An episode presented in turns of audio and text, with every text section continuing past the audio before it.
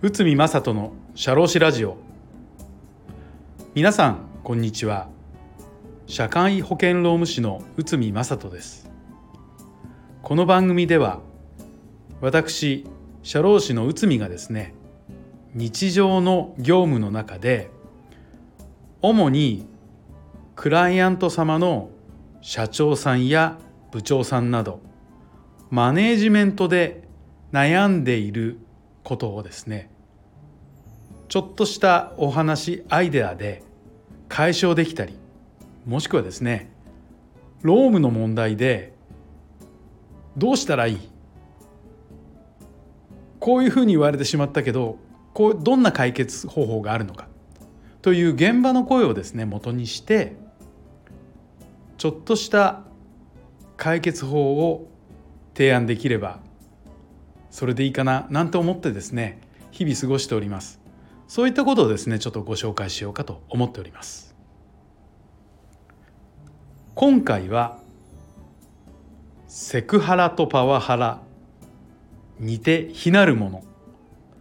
ということでセクシャルハラスメントパワーハラスメントの違いについてお話しさせていただきます。人を困らせたり嫌がらせをする行為をハラスメントと言います。ハラスメントっていう考え方ができてもうすでに十数年社会的に随分と認知されるようになってきました。セクシャルハラスメントやパワーハラスメント。マタニティハラスメントなどさまざまなハラスメント被害の考えが社会に浸透しています。しかしこの例えばセクハラパワハラなんていう言葉は非常に身近なんですがそれを引き金にですねいろんなこの〇〇ハラが乱発されています。例えばモラルハラスメントモラハラカスタマーハラスメントカスハラスメルハラスメントスメハラスモークハラスメントスモハラ。アカデミーハラスメント赤ハラ。アルコールハラスメントアルハラ。リストラハラスメントリスハラ。まあこれも何でも〇〇ハラといえばですねハラスメントというようなことになってもうなんか40とか50ぐらいあるというふうにも言われています。ただ基本はですねやはりセクハラパワハラこの辺が元となってますんで、えー、今回はですね基本に戻ってセクハラパワハラにフォーカスしてその違いを見ていきます。まずセクハラはですね男女雇用機会均等法で事業主に対してその防止が定められています。そしてパワハラはこれは最近できた法律なんですけどパワハラ防止法という法律がありましてそれで定められています。この2つとも根拠となる法律がちゃんと存在します。セクハラはその内容が性的な言動というように限定されていますがパワハラの場合は相手の人格や尊厳を傷つける言動とされていて実は内容そのものに限定はありません。セクハラの場合は被害者が性的に不快だった。という本人の感じ方が判定のポイントになります。しかしパワハラの場合は不快だったという訴えだけではパワハラが行われたとは判断されません。つまりセクハラは受けた人の主観で判断されます。パワハラに関しましては受けた人が客観的なポイントがパワハラの客観的なポイントがあるかないかそれで判断されます。まあ、ざっくり言ってしまいますと大きな違いとしてセクハラは主観で判断されますがパワハラは客観的なポイントがない限り判断はされないということになります。セクハラを受けた人が性的言動で不快な思いをしたらセクハラとなります。一方パワハラは受けた人が不快と思っても業務上必要な措置であればこれはパワハラとはならないんですよね。もっとも業務上必要な措置でも度が過ぎてしまえばパワハラと認定されてしまいますではパワハラとなるポイントを見てみましょうパワハラを判断されるポイントとしては職場において優越的な関係を背景とした言動であって業務上必要かつ相当な範囲を超えたものにより労働者の就業環境が害されるものであり上記の要素を全て満たすものとなっています。でここでポイントなんですが優越的な背景というと通常ですと上司から部下が大体主な流れになりますけど例えばベテランのパート社員の人が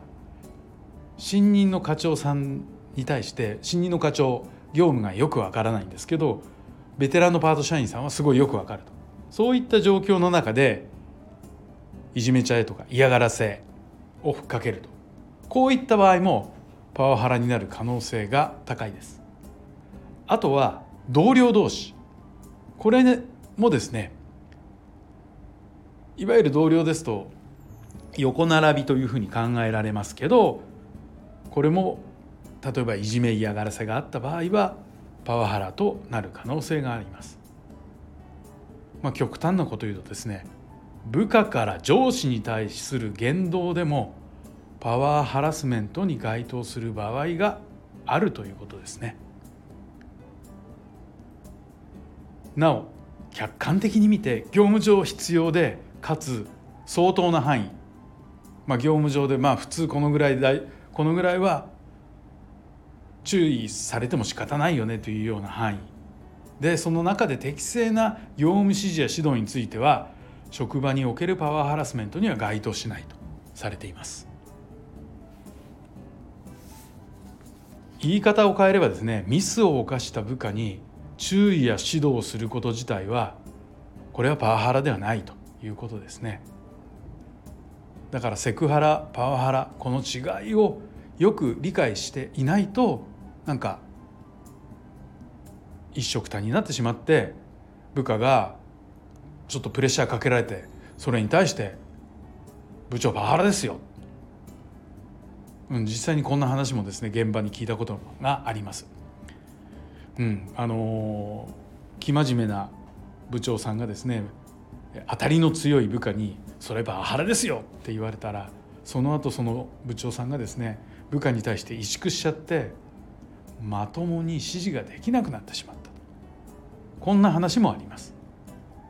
皆さんの会社ではこういったことありませんか？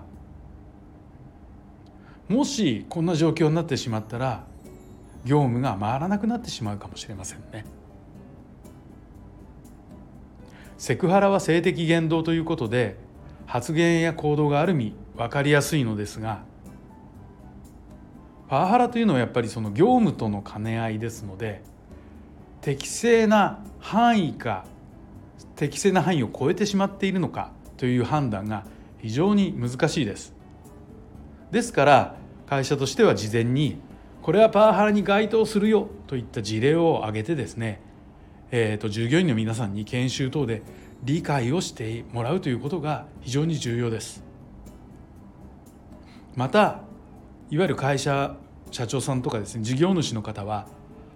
従業員さん働く人の健康や安全を保障する義務もありますのでもしパワハラを放置すれば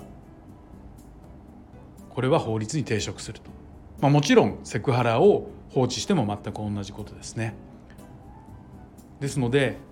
やっぱりこれはあの会社のルールである就業規則でその防止をきちんと明記して処分もしそういった事実があったらこの処分を行うと懲戒関連のあの流れになりますよということもきちんと記載をしておくことが重要です。もしこの辺皆さんの会社であやふやだったらですねもう一度チェックをしてみてください。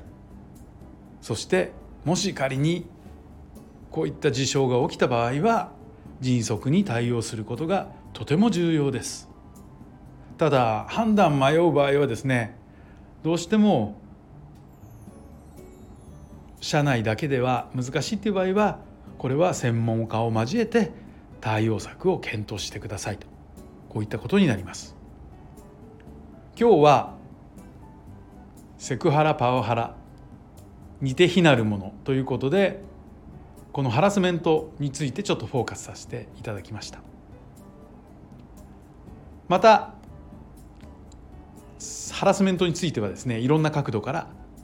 検討したいと思いますので、え引き続きよろしくお願いします。